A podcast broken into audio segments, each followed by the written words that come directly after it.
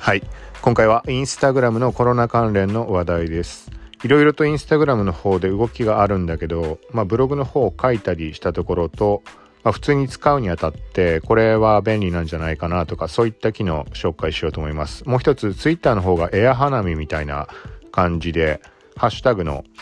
まあ、なんか企画みたいなのが動き出してるのでそちらも合わせて話をします。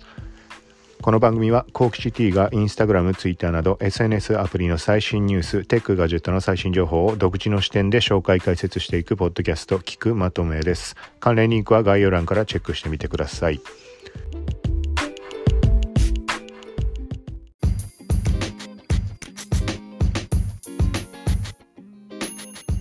はい。ということで、まずインスタグラムに関しては先日何回かに分けて触れたインスタグラムのコロナ対策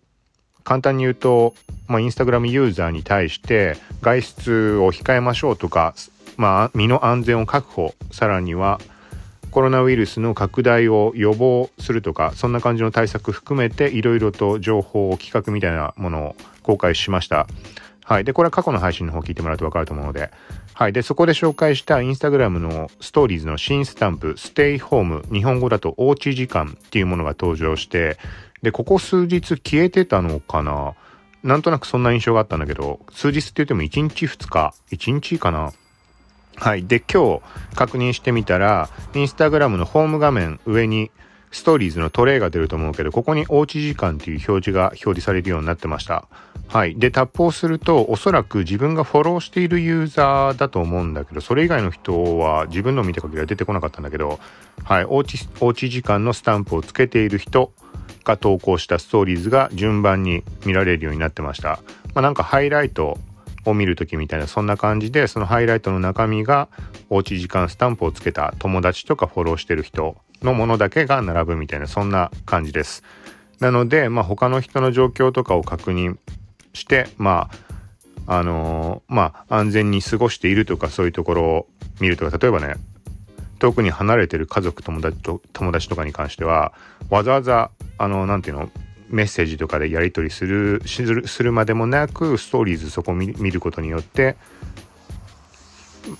まあ安全に過ごしている姿が確認できたりとかはい。と合わせてあとはもう本当に外出を自粛っていうところの意識お互いに高めていけるみたいなそんな機能なんじゃないかなと。あとはまああれだよね。他の人がどんな風に今の期間を過ごしてるかみたいなところを見ることによってなんかこのおうち時間を楽しむための方法だったりとかなんか例えばゲームやってる人本を読んでる人料理をしてる人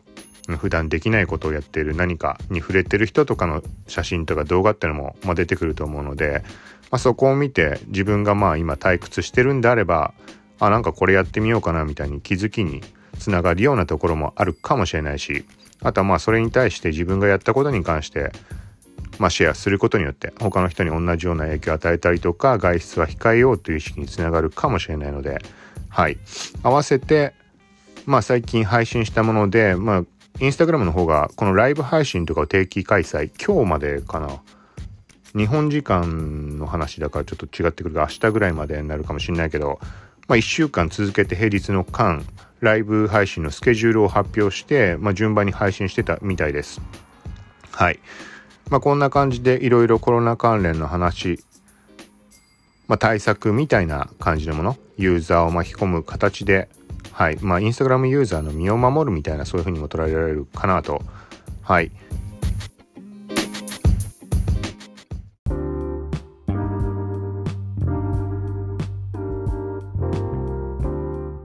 で、もう一つ、これ数日前に上がってブログはちょっとわざと書かなかったんだけど、インスタグラムのビデオチャット、これどのぐらいの人が使ってるのかわからないけど、今現在は6人まで、最大6人同時に接続して、まあ、テレビ電話ができるようになってます。なので今のコロナの期間ってリモートワーク、テレワークだとか、はい、テレビ電話的なものを使う人とかっていうのも多いとは思うけど、インスタグラムに関しても、DM の画面から右上の方、右上かななんかビデオの、ビデオ、ビデオカメラみたいなマークどっかにあるのでそこタップするとあの DM 画面で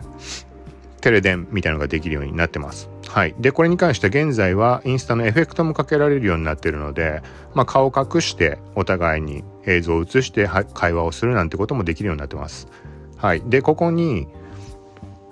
今回、あのー、画面共有機能みたいな、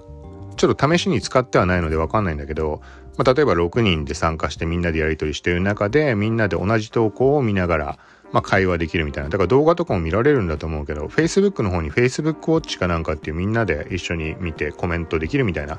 はい、そんなのがあったような気するけど、そういう感じなんじゃないかなと。はい。ということで、ここも、まあ、インスタグラムのコロナ対策っていうところでできた機能です。はい、こんな感じで今後も多分いろいろね、機能面充実させていくんじゃないかなっていう、この自宅で過ごす時間、はい。ここに対して、まあ、楽しめる内容だったりとか便利な内容だったり。はい。じゃないかなと思います。で直接関係ないけどちょっと前に上がった話全く関係ない話として上がったんだけどインスタライブの配信終了後に IGTV にシェアする機能みたいなのがテスト中っていう話もあります。なのでこれも今あれだよね。そのインスタライブっていうところを活用する人たち、はい。まあ多いと思うので、これがさらに IGTV 側にもシェアできるようになるとまたそこも意味合いがいろいろ出てくるんじゃないかなとはいまあみたいな感じです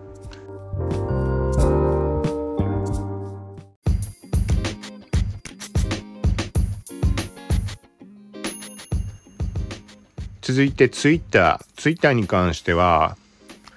まあ、なんか今日が桜の日なのかな？ちょっとちゃんと確認してないんだけど、まあなんかよくあるあの特定のハッシュタグつけてツイートをすると、ハッシュタグの後ろに絵文字が出るみたいなやつ、それの桜版の話が、まあ今回も上がってます。今日、今日からかな？はい。で、ツイッター上でお花見気分を味わおうみたいな感じで、エア花見、エア花見ってつけても桜が出るのかな。はい。あと他に対象のキーワードが、まあ、ハッシュタグが桜の日、漢字の桜、ひらがなの桜、桜前線、開花、満開、カタカナで桜咲く、夜桜。なんだ、なんて読むんだこれ。なんとか桜とエア花見。はい。みたいなのつけると絵文字出るようになってます。はい。で、4月30日までかな。と、あとは、フェイトと桜の日コラボレーションを実施とかってのもあるね。と、もう一個、あれ？これだけかな。はい。まあ、こんな感じになってるので、まあ、花見、外出自粛だとかそういう状況になってるので、まあ、花見行きたい人はエア花見したらいいんじゃないかなと。あの、写真を投稿、過去の写真とか投稿してエア、花見みんなで楽しみましょうみたいな言い方をしたかな。多分。はい。